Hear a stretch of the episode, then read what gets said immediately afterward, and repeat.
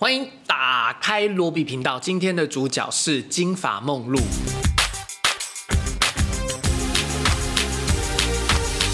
这是 Netflix 的一部原创电影，由刺杀杰西、一部布莱德比特相当被低估，还有凯西·艾弗列克一同演出的电影导演安德鲁·多米尼克执导。零零七生死交战、灰影人，还有峰回路转的新一代性感女神安娜德·哈马斯主演。这还算是一部传记电影，改编自一本以玛丽莲梦露这个传奇女星幕前幕后的人生所创作半杜撰的畅销小说，讲述她的私生活，还有她传奇的一生。所以这当然是一部讲述玛丽莲梦露故事的电影。首先，这因为是一部已故女星的传记电影，大家应该或多或少知道她的事迹啊、人生故事啊。电影也没有预期你是一个完全不认识梦露的。观众会来看这部电影，再加上我有一些想要回应网络上面对这部电影批评的地方，所以今天的这部影片会是一个围雷影评。我会尽量做到不要泄露太大的剧情转折的地方，所以就是围雷。你可以考虑一下要不要继续看下去。电影的故事内容讲述本名诺曼珍的女孩，从她的妈妈怎么离开她，到她找到工作，成为好莱坞片场签约的女明星，再到她怎么面对她的。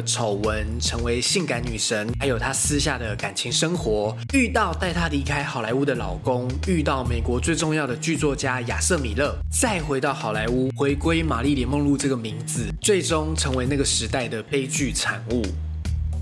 首先来谈谈这部电影怎么样呢？我觉得这部电影虽然有点太长了，但真的棒透了。我喜欢这部电影导演的呈现的手法，它尖锐的主题、大胆的画面，挑战观众的尺度，也让这部电影在 Netflix 上面是一个十八禁的电影。我现在也才知道 Netflix 原来是有电影分级制的。然后主演的表现毋庸置疑的精彩，安娜德哈马斯真的是太棒了。然后我自己是不觉得安娜德。哈马斯是神还原玛丽莲梦露，就是他不是在模仿玛丽莲梦露。我觉得这两个世代的审美观还是有一点差别。我自己是认为安娜德哈马斯呈现了一个两千零二年的玛丽莲梦露，在美貌与性感之外，同时兼并着脆弱和力量。刚讲到这部电影的尺度是挑战观众的，而也不仅仅是尺度，它的呈现手法。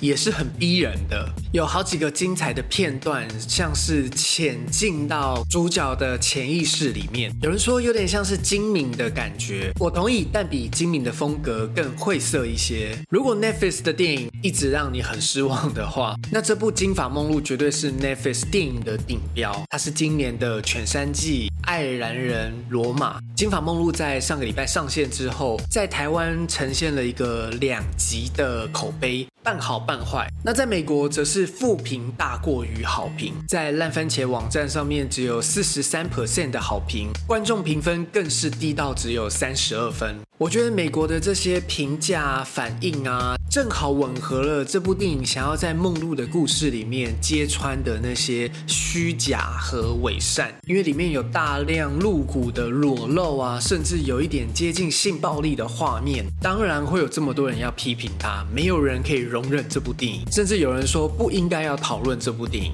而且还有人说他再剥削了玛丽莲梦露的人生，成为一个商业作品。但这样的言论不正是梦露之？之所以是梦露的道理吗？因为他挑战了那条线，大家对于性和性感的卖弄的保守心理，也成为了这种社会底下的牺牲品，也才有了电影当中很重要的那一场性侵的戏。玛丽莲梦露成为了每个男人的幻想对象，也造成了诺曼珍本人他自己渐渐的和玛丽莲梦露分裂。可是这样的一个女孩，这个主角她没有办法分开角色和自己，即便是到了纽约去跟伊丽卡。学了表演方法，她依旧饱受着玛丽莲梦露这个名字所给他带来的荼毒。电影当中有一场跟美国总统接近权势性侵的戏，也是被很多的人骂。并评讲到这场戏的露骨和它的虚构性啊，是这部电影的败笔。一来是毕竟没有人可以证实真的有这件事情，二来是那个镜头真的是拍的蛮不堪、蛮吓人的，所以大家真的要有心理准备。但在一个电影作品当中。美国总统或许不只是美国总统，他除了是约翰甘乃迪之外，更代表着整个国家、整个文化、整个社会对玛丽莲梦露的诠释性侵。身为这个社会一份子的大众，当然无法容忍揭开这层面具的行为，只好躲进那个道德保守的思维底下。如果安娜德哈马斯赤裸的身体会让你尴尬、难以面对，那你怎么能够说这是一个两性平权的时代呢？当，这部电影里面所叙述的可能不是梦露真实的人生，不是她的真实生活。片中会让人吓到的内容还不只是我上面所说的，还有很多你在看的时候会觉得哇，那个时代。的人好前卫哦的事情，片中会让人吓到的内容还不只是我上面所说的。或许好像那个时代的人真的比我们思想更开放一些，但我想这部电影不是单纯只是想要向梦露致敬的传记电影。从它的原文片名《金发女郎》，甚至我找到叫做写“白肤金发碧眼的女人”，我觉得这个字才是这部电影真正的主角。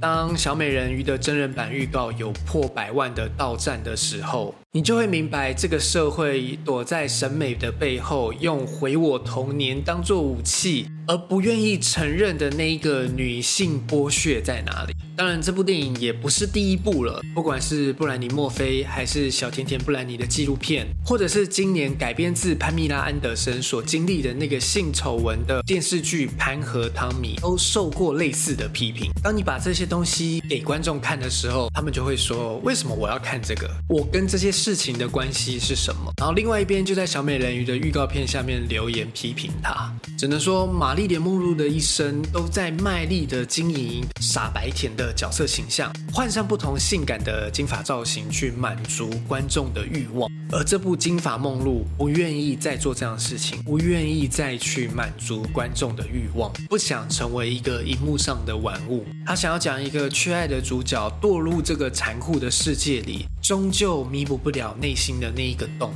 我很喜欢里面的一个卓别林的儿子的角色，他说自己跟梦露是。同样的人都是孤儿，因为他爸爸是大名鼎鼎的卓别林，而他的爸爸也非常认真的沉迷在扮演卓别林这个角色，所以他认为自己是一个没有父亲的人。